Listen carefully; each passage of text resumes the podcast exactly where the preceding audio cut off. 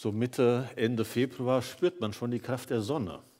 Und manchmal, wenn ich spazieren gehe, dann stelle ich mich einfach mal in die Sonne und genieße die Wärme. Hoffnung. Hoffnung brauchte auch Timotheus. Es war nicht einfach in der Gemeinde in Ephesus, die Gemeinde zu führen und zu leiten. Und wir sind jetzt am Ende des zweiten Timotheusbriefes angekommen in Kapitel 4. Und in Kapitel 4 wird es sprachlich noch einmal drastisch und dramatisch. Das ist vermutlich der Situation geschuldet. Man traut sich auch fast nicht über dieses Kapitel zu predigen. Da wird Paulus sehr persönlich, ähm, er wird auch sehr direkt und es ist vermutlich dem Ernst der Lage in der Gemeinde in Ephesus geschuldet. Wir merken das ja selbst auch bei uns. Wir entdecken, dass Sprache sich verändert, weil sich die Situation verändert. Gestern war der zweite Jahrestag seit dem Überfall Russlands auf die Ukraine. 6,5 Millionen Menschen sind aus der Ukraine geflüchtet, circa 1,4 Millionen in Deutschland angekommen. Wir, da wo wir euch begegnet sind, die ihr hier mit in unserem gemeindlichen Umfeld angekommen seid. Wir haben eure Sorgen und eure Ängste mitbekommen und als Gemeinde euch so gut wir konnten begleitet. Wir wünschen euch von ganzem Herzen für euch und für euer Land Frieden. Aber diese Situation hat auch in unserem Land etwas sprachlich verändert. Es hat auch Einstellungen verändert. Es ist zu einem Tabubruch geworden, gekommen und es wird auch nicht mehr so wie ein Tabubruch empfunden, dass ein Verteidigungsminister Boris Pistorius davon spricht, unsere Armee müsste kriegstüchtig werden. Und ich weiß nicht, ob es euch so gegangen ist wie mir. Ich war völlig überrascht, dass Politiker, die aus der Friedensbewegung kommen, plötzlich Waffen fordern und das Hochfahren unserer Rüstungsindustrie. Man spürt die Brisanz der Situation hier in Europa und wie es uns verändert. Und wenn man den zweiten Timotheusbrief liest, insbesondere den Schluss, dann spürt man auch an der drastischen Sprache des Apostels Paulus, hier geht es um keine Kleinigkeiten, hier geht es um Wesentliches. Und es geht um einen jungen Mitarbeiter, der ihm sehr am Herzen liegt, den er als Mentor viele Jahre begleitet hat, Timotheus, dem es äußerst schwer fällt, die Gemeinde in Ephesus auf Kurs zu halten. Er selbst kränklich, nicht entscheidungsfreudig, zurückhaltend, sich eher zurückziehend. Ihm muss Paulus helfen, Klarheit zu gewinnen und Standfestigkeit. In vier Etappen versuchen wir uns heute Morgen diesem Kapitel 4 ein bisschen zu nähern, so gut es geht. Und jetzt brauche ich meinen Klicker, um auch selber weiterklicken zu können.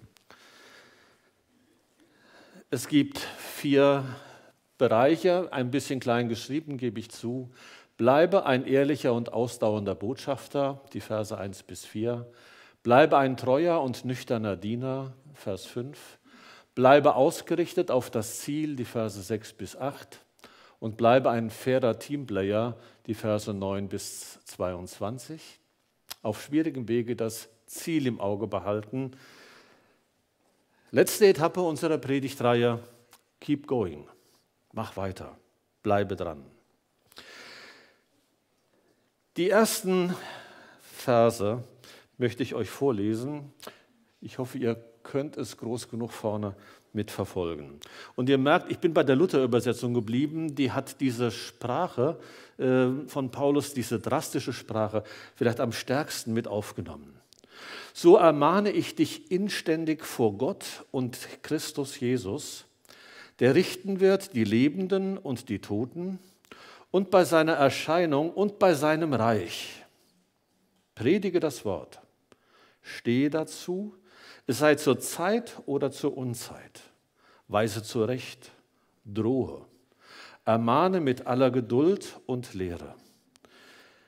Denn es wird eine Zeit kommen, da sie die heilsame Lehre nicht ertragen werden, sondern nach ihrem eigenen Begehren werden sie sich selbst Lehren und Lehrer aufladen, nach denen ihnen die Ohren jucken, und werden die Ohren von, den, von der Wahrheit abwenden und sich den Fabeln zukehren. Man spürt, da ist richtig was am Kochen. Und wir müssen uns die Situation vielleicht doch noch mal einen Augenblick vergegenwärtigen. Paulus, der unermüdliche Arbeiter, der von sich selber einmal gesagt hat, ich habe mehr gearbeitet als sie alle. Er gibt es dann so ein bisschen, nimmt das ein bisschen zurück und sagt, nicht aber ich, sondern Gottes Gnade, die mir geschenkt worden ist. Er sitzt in Rom im Gefängnis, hat keine großen Möglichkeiten mehr aktiv zu sein und so wie es scheint, wartet er auf die Vollstreckung des Todesurteils. Und was auch zum Ausdruck kommt in diesem vierten Kapitel, er ist alleine. Einige seiner engsten Vertrauten und Mitarbeiter haben sich von Jesus abgewandt. Er schreibt, haben die Welt lieb gewonnen. Andere sind nach Dalmatien, nach Galiaz, äh, Gal, weg ist es, gereist, um dort Galatien, jetzt haben wir es, Gemeinden zu besuchen. Er schreibt, es ist noch einer da, Lukas. Und es scheint so, als hätten sogar die Christen in Rom ihn im Stich gelassen. Denn er bittet den Timotheus am Ende, bring mir bitte den Mantel mit, der Winter steht vor der Tür. Nicht mal das hat man ihm zukommen lassen. Er ist alleine. Und er hat einen ängstlichen und kränklichen Timotheus, der sich schnell überfordert fühlt in Ephesus. Und da muss er, der Mentor dieses jungen Mannes, reagieren und er tut es mit drastischen Worten. Und man fragt sich, was hilft denn einem jungen Gemeindeleiter, umgeben von Alpha-Tieren, die falsche Lehren in die Gemeinde bringen und sich über ihn als Jungspund lustig machen und ihn nicht ernst nehmen? Was hilft ihm denn in so einer Situation, jetzt seinen Mann zu stehen und nicht klein beizugeben? Als ich zur Bundeswehr ging und meinen Wehrdienst absolvierte, da hatte mein Großvater so ein Gespür dafür, dass es dort auch Vorgesetzte gibt, die sind schräge Vögel. Und ähm, er hatte so seine eigene Art, mir zu sagen, steh deinen Mann, lass dich nicht beeinflussen oder lass dich auch nicht klein machen vor denen. Wenn sich da einer vor dir aufbäumt, sagt er, stell ihn dir in Unterwäsche vor. Okay, das war mein Opa. Das war so seine Möglichkeit. Ähm, zu sagen, du, dann äh, relativieren sich die ganzen Dinge. Paulus geht einen anderen Weg und ich finde ihn hochinteressant. Er stellt den Timotheus vor Gott und sagt, Timotheus, du bist vor Gott verantwortlich, vor dem gerechten Richter. Das ist der, der die letzte Autorität im Universum ist. Und den hast du auf deiner Seite. Und das macht dir bewusst. Und dann relativieren sich alle anderen Dinge. Und so lenkt er den Blick des Timotheus auf diesen Jesus, der auf dem Richterstuhl sitzt und dem alle Gewalt gegeben ist im Himmel und auf der Erde. Ich weiß nicht, wie du tickst, es könnte dir auch gerade Angst machen, so diese Vorstellung. Aber bei Paulus ist es anders und er tickt auch anders.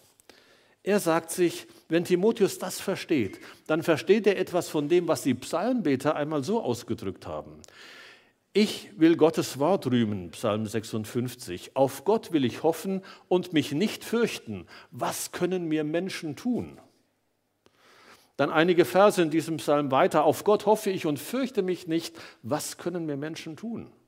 Psalm 118. Der Herr ist mit mir, darum fürchte ich mich nicht. Was können mir Menschen tun? Menschen können einem schon viel tun. Wer einmal in seinem Leben gemobbt worden ist, der weiß, was Menschen tun können. Und Paulus weiß es ja auch. Der sitzt im Gefängnis und erwartet die Vollstreckung des Todesurteils. Und er selber hat mal von sich geschrieben, wie es ihm ergangen ist, dass er dreimal ausgepeitscht worden ist, dass er einmal gesteinigt wurde. Ja, Menschen können etwas tun, aber es relativiert sich. In dem Augenblick, wo Paulus an diesen Gott denkt, der alle Macht hat im Himmel und auf der Erde. Und der diesen Timotheus und auch diesen Paulus im Gefängnis nicht vergisst. Das hilft, die Situation in einem anderen Licht zu sehen. Vielleicht konnten deshalb Petrus und Johannes, als man ihnen den Mund verbietet, sagen, wir werden nicht schweigen können. Wir können es nicht lassen, von dem zu reden, was wir gesehen und gehört haben. Und kommen zu dem Ergebnis, wir werden Gott mehr gehorchen als euch. Darum geht es Paulus. Und er macht deutlich, wenn das klar ist, dann predige das Evangelium ausdauernd. Predige das Wort und stehe dazu. Die Luther-Übersetzung gibt das so wieder, dass man den Eindruck hat, hier geht es jetzt um die Sonntagsmorgenspredigt. Aber das, was an griechischen Begriffen dahinter steht, heißt eigentlich verkündige. Sei ein Botschafter, sei ein Zeuge, gib das weiter, was Jesus Christus getan hat und was du in seinem, in seinem Wort liest. Man könnte es auch mit Petrus so formulieren, äh, Christus allein ist der Herr, haltet ihn heilig in euren Herzen und weicht vor niemandem zurück. Auch da wieder dieser Blick auf Christus. Nicht zurückweisen und seid immer bereit, Rede und Antwort zu stehen, wenn jemand fragt, warum ihr so von Hoffnung erfüllt seid. Ist zunächst mal ein Wort an den Gemeindeleiter, den jungen Timotheus. Aber ich glaube, es hilft uns auch nochmal in unserer Situation, uns bewusst zu machen, wem wir gehören. Und das relativiert nochmal so manches in unserem Leben. Und während in Ephesus Leute ihre Ideen und Meinungen zum Maßstab machen, soll Timotheus sich an das Wort halten. An das, was er von Paulus gelernt hat. An das, was er liest im Alten Testament. Und zwar zur Zeit und zur Unzeit. Das hört sich so an, als wäre das so ein evangelistisch-missionarischer Druck dahinter. Also immer von Jesus reden, nichts anderes mehr, komme was da wolle. Aber vermutlich geht es Paulus an dieser Stelle nicht darum, sondern es geht ihm darum, dass Timotheus zu jeder Zeit denen, die eine falsche Lehre in die Gemeinde bringen, gegenübertreten muss. Dass er ihnen keinen Raum geben darf. Egal, ob er sich schwach fühlt, ihnen nicht gewachsen ob die anderen ihn nicht hören wollen, über ihn lachen. Denn es darf keinen Verrat am Zentrum des Evangeliums geben. Darum geht es Paulus. Da wird er sehr leidenschaftlich.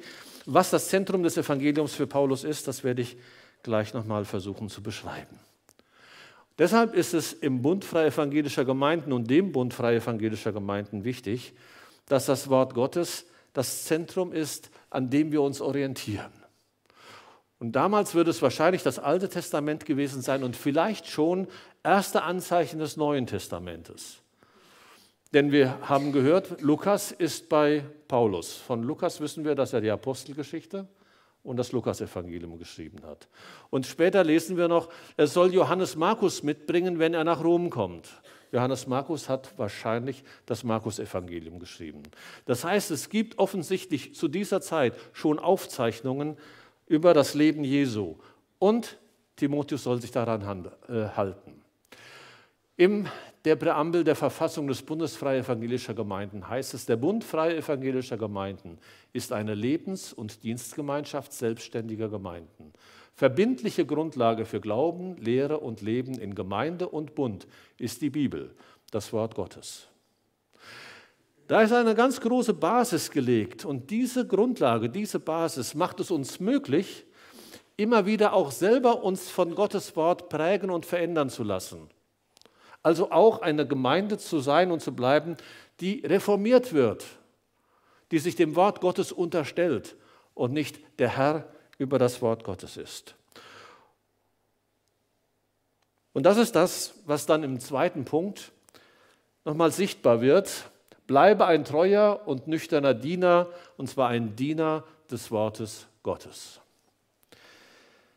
Du aber sei nüchtern in allen Dingen, leide willig, tue das Werk eines Predigers des Evangeliums, erfülle redlich deinen Dienst.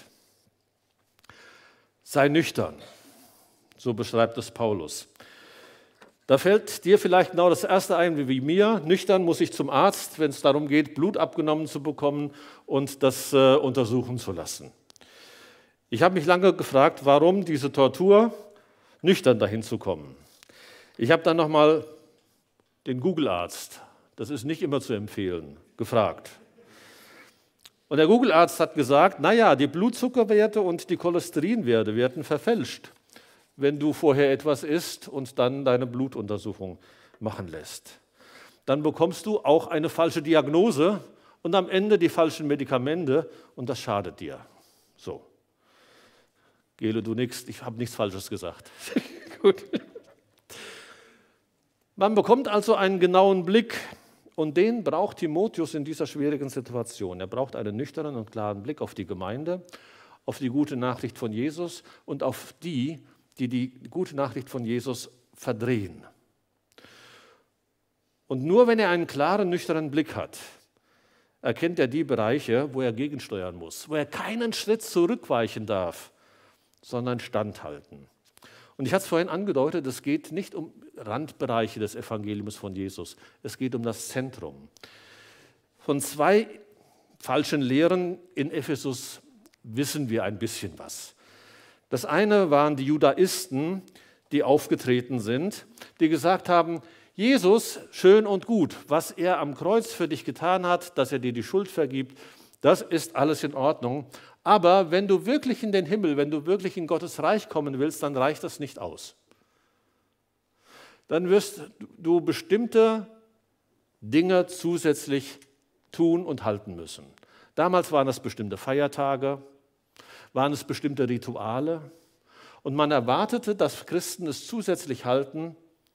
Und was dabei passierte, ist, dass das, was Jesus am Kreuz getan hat, klein gemacht wurde und man sich selber sozusagen ein Stück noch in den Himmel katapultieren konnte. Und das ist der Kern des Evangeliums. Da lässt Paulus dann auch nicht mehr mit sich reden. Er sagt, wenn Jesus klein gemacht wird und wenn das, was er getan hat, nicht mehr ausreicht für dich und für mich, dann wird alles schräg. Das war das Problem der Judaisten. Dann gab es die Lehre der sogenannten Gnosis. Das ist ein ganz buntes Bild ähm, an Lehrer, die damals im hellenistischen Bereich äh, bekannt war und viele Anhänger hatte. Da ging es ein bisschen anders. Da war es so, dass man sagte, in jedem Menschen gibt es einen göttlichen Funken. Der ist gefangen in deinem Körper. Und du, dieser göttliche Funken muss befreit werden. Und er wird befreit durch Erkenntnis. Gnosis ist ein anderes Wort für Erkenntnis. Du musst bestimmte Dinge wissen. Du musst bestimmte Formeln kennen und auswendig sagen. Und so kommst du langsam auf die nächsten Stufen und am Ende wird deine Seele in den Himmel kommen. Die Problematik an dieser Stelle ist die gleiche. Jesus wird klein geredet, weil man braucht eigentlich Jesus nicht, wenn der göttliche Funke in einem ist. Und das war dann auch für die Gnostiker etwas, wo sie sagten, also Jesus ist nicht wirklich nötig sondern es reicht, wenn du bestimmte Dinge und Formeln kennst und aussprichst und dann wirst du gerettet und in den Himmel kommen. Man spürt an dieser Stelle die Leidenschaft des Paulus, der sagt, da lasse ich nicht mit mir diskutieren. Denn da wird Jesus verraten. Das ist der Kern des Evangeliums. Timotheus, so macht Paulus ihm bewusst, ist deshalb auch ein Diener der guten Nachricht und nicht ihr Herr. Er steht nicht darüber, sondern darunter. Und Paulus geht es in erster Linie nicht darum, dass am Ende eine richtige Lehre steht, sondern das, worum es ihm geht, ist, am Ende geht es um die Beziehung, die lebendige Beziehung zu Jesus Christus. Und die kann nur lebendig sein, wenn du verstanden hast, wer er für dich ist. Dass er dir deine Schuld vergeben hat, dass er dir ein neues Leben mit dem Vater im Himmel ermöglicht und dass dieses neue Leben, eine neue Schöpfung, wie Paulus es einmal beschreibt, dir jetzt schon Anteil gibt an der Welt Gottes, an seinem Reich. Es geht um alles oder nichts. Und deshalb schreibt Paulus einmal in die Gemeinde in Korinth, ich wollte, als ich bei euch war, nichts anderes wissen als, kennt ihr das? Jesus als den gekreuzigten. Das war seine Botschaft. Und da sagt er, lasse ich dann auch nicht mehr mit mir diskutieren. Dafür lohnt es sich, so macht er es deutlich, auch zu leiden. Und er weiß, wovon er schreibt, denn er sitzt im Gefängnis. Wenn es hart auf hart kommt, sagt er, dann wirst du zu dieser Botschaft und zu diesem Jesus stehen müssen. Und Paulus ist klar, niemand leidet gerne, auch er war nicht leidensverliebt. Aber wenn es sein muss, Timotheus, dann akzeptiere das, dann nimm es an. Und bleibe ausgerichtet auf das Ziel. Auf schwierigem Weg das Ziel im Auge behalten ist das Gesamtthema. Die Verse 6 bis 8. Denn ich werde schon geopfert und die Zeit meines Hinscheidens ist gekommen. Ich habe den guten Kampf gekämpft, ich habe den Lauf vollendet, ich habe Glauben gehalten. Hinfort liegt für mich bereit die Krone der Gerechtigkeit, die mir der Herr, der gerechte Richter, an jenem Tag geben wird. Nicht aber mir allein, sondern auch allen, die seine Erscheinung lieb haben.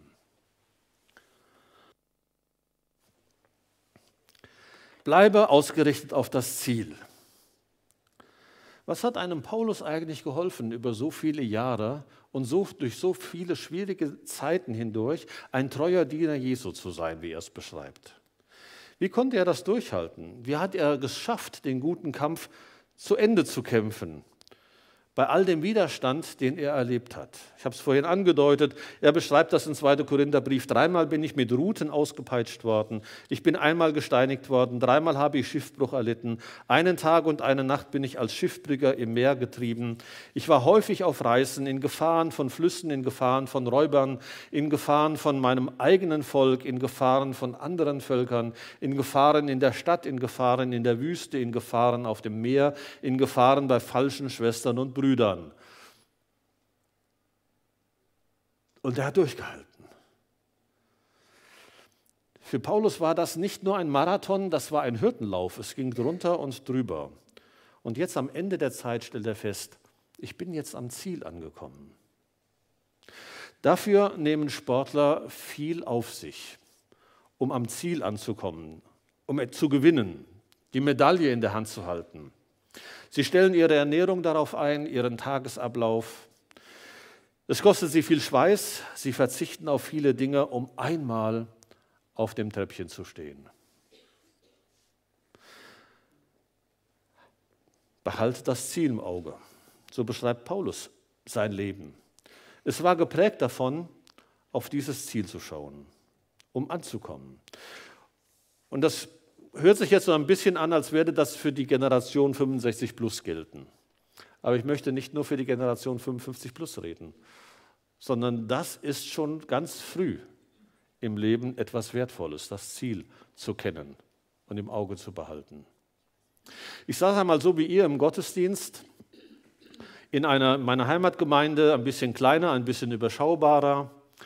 Und äh, der Prediger unterbrach seine Predigt kurz und fragte dann direkt, weil er gerade über das Ziel sprach, was ist dein Ziel im Leben? Ich damals 13 Jahre alt und er pickte mich heraus. Da ist erstmal der Kopf leer, da fällt dir nichts mehr ein. Ich weiß, ein Freund von mir, der wurde einmal aufgefordert, so spontan beim Abendmahl, und jetzt bete du mal, Peter. Und da fiel ihm nichts ein, da sagt er, segne Vater diese Speise uns zur Kraft und dir zum Preise. War nicht ganz verkehrt zum Abendmahl. Irgendwann ist der Kopf dann leer. Und ich habe gedacht, was sagst du jetzt? Es muss was Frommes sein. Ich möchte gerne am Ende bei Jesus ankommen. Und ich habe mir gleichzeitig gesagt, wenn der nochmal predigt, gehst du nicht mehr in die Gemeinde. Und ich habe mir geschworen, das machst du nie, dass du jemanden so rauspickst. Ich habe mir gedacht, bis heute Morgen doch mal probieren. Nee, ich mach's nicht. Ich mach's nicht. Das hat sich mir tief eingeprägt. Ihr merkt, ich bin jetzt fast 65 und das geht immer noch mit. Und es ist mir immer wieder einmal eingefallen und es war mir eine Hilfe, mich nochmal zu fokussieren. Da war doch was. Was ist wirklich dein Ziel? Bei all den anderen Zielen in deinem Leben, worauf kommt es wirklich an? Vielleicht ist es deine Frage auch, die du für dich klären musst. Wo willst du am Ende ankommen? Und wie hältst du das durch? Das kannst du, den Lauf kannst du nur bis zu Ende durchhalten, wenn du das Ziel im Auge behältst. Das ist wie bei einer Bergtour, wenn du da in Schweiß kommst und kurzatmig wirst und du sagst, wofür tue ich mir das eigentlich an? Und du biegst um die Ecke und siehst die Berghütte vor dir. Puh. Dann schöpfst du neue Kraft und sagst, dafür lohnt es sich. Das Ziel nicht aus dem Blick verlieren. Und schließlich bleibe ein fairer Teamplayer. Beeile dich bald zu mir zu kommen, denn Demas hat mich verlassen und diese Welt lieb gewonnen, ist nach Thessalonich gezogen. Crescens nach Galatien, Titus nach Dalmatien. Lukas ist alleine bei mir, Markus nimm zu dir und bringe ihn mit dir, denn er ist mir nützlich zum Dienst. Tychicus habe ich nach Ephesus gesandt, den Mantel, den ich in Troas ließ, bei Carpus bringe mit, wenn du kommst, und die Bücher, besonders die Pergamente, und dann geht es noch ein bisschen weiter, und dann der Herr sei mit deinem Geist, die Gnade sei mit euch. Selten erfährt man so viel Persönliches von Paulus wie hier in diesem kleinen Abschnitt und man spürt förmlich die Sehnsucht dieses Mannes nach seinem jungen Mitarbeiter Timotheus. Beeil dich, zu mitzukommen. Und Paulus hat schon vorgesorgt. Er hat Tychicus schon nach Ephesus geschickt, um den Timotheus dort zu vertreten. Deshalb mach dich bald auf den Weg, noch vor dem Winter, und bring mir den Mantel mit. Timotheus kann beruhigt abreißen. Und er soll noch Markus mitbringen, der Paulus eine große Hilfe bei seinen Aufgaben ist. Spätestens hier wird der aufmerksame Bibelleser ein bisschen hellhörig. Markus mitbringen, da war doch was. Denn dieser Markus hatte gekniffen in einer schwierigen Situation und war aus dem Missionsteam ausgebrochen und nach Hause gegangen. Und bei der zweiten Planung, bei der zweiten Missionsreise, war die Frage, ob Johannes Markus wieder mitkommen darf. Und Paulus war ziemlich klar in der Antwort. Der hat uns verlassen, das sind Versager, den brauchen wir nicht. Und es war der Onkel von Johannes Markus, Barnabas, der sagte, ich nehme ihn aber mit. Und da geraten die zwei so aneinander, dass sie sich trennen. Paulus geht mit Silas auf die zweite Missionsreise und Barnabas mit seinem Neffen Johannes Markus, ich glaube nach Zypern, ich bin mir nicht ganz sicher. Und hier heißt es auf einmal, bring ihn mit. Er ist mir wertvoll im Dienst. Da spürt man, Paulus ist auch ein Teamplayer und man spürt, er ist lernfähig, auch in seinem Alter. Offensichtlich hat Johannes Markus bei seinem Onkel etwas noch dazugelernt, hat sich bewährt in seiner Arbeit und Paulus war bereit, das anzuerkennen und ihn mit ins Team wieder hineinzunehmen. Paulus der Teamplayer, ich habe immer so ein bisschen meine Fragen, ob das wirklich ein Teamplayer war, aber er ist klar vernetzt und er hat immer Menschen um sich, die ihn begleiten. Und an dieser Stelle wird, wurde mir nochmal beim Lesen bewusst, jetzt ist Paulus auf seine Mitarbeiter angewiesen. Paulus war immer das Zugpferd. Er ist immer vorne wegmarschiert. Und jetzt braucht er seine jungen Mitarbeiter und sagt, komm, du und Markus, und jetzt steht mir bei. Jetzt brauche ich eure Hilfe. Dass das ein alter Haudegen sagt und sagt, ich brauche euch Jungen, damit ich jetzt auch noch wirklich die letzte Wegstrecke gut äh, laufen kann. Ich habe das Ziel vor Augen, aber ich brauche eure Unterstützung. Das zeigt, wie Paulus tickt und wie er unterwegs ist.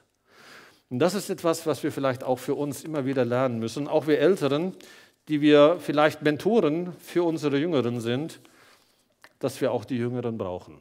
Das ist nicht nur eine Einbahnstraße, das ist ein Geben und ein Nehmen. Bleibe ein ehrlicher und ausdauernder Botschafter. Bleibe ein treuer und nüchterner Diener. Bleibe ausgerichtet auf das Ziel und bleibe ein fairer Teamplayer. Wir werden jetzt ein Lied miteinander singen, das Themenlied für unsere Predigtreihe. Manchmal habe ich keine Kraft mehr und ich merke, dass ich es nicht selber schaffe. Doch dann rufe ich deinen Namen, du bist meine Kraft. Dieses Ziel, diesen Jesus vor Augen haben. Wie viel weiter kann ich laufen, wenn ich den Wind in meinem Rücken spüre? Wo du bist, da gibt es mehr. Ich will nicht bleiben, wo ich jetzt gerade stehe. Ich habe das Ziel vor Augen. Ne? Ich will immer mehr von dir. Ich will den Himmel hier auf der Erde sehen. Ich will immer mehr von dir. Ich will sehen, dass Menschen sich bekehren. Und ich will immer mehr von dir. In deiner Nähe werden Herzen heil. Ich will immer mehr von dir. Das ist der Wunsch auch von Paulus. Ich will, dass Menschen sich bekehren. Am Ende, sagt Paulus, kommt es auf das eine Frage an. Bei all dem, was du tust, Timotheus. Es kommt auf die Frage an, hast du Jesus lieb? Das ist das Entscheidende. Wenn du liebst die heilsame Erscheinung Jesu, so hat Paulus es formuliert. Und dann werden in dieser Gegenwart Jesu Menschen heil. Das heilsame Evangelium, die gute Nachricht, so wie Paulus sie verstanden hat und wie er es dem Timotheus weitergegeben hat, macht etwas gesund, zutiefst gesund. Das singen wir miteinander.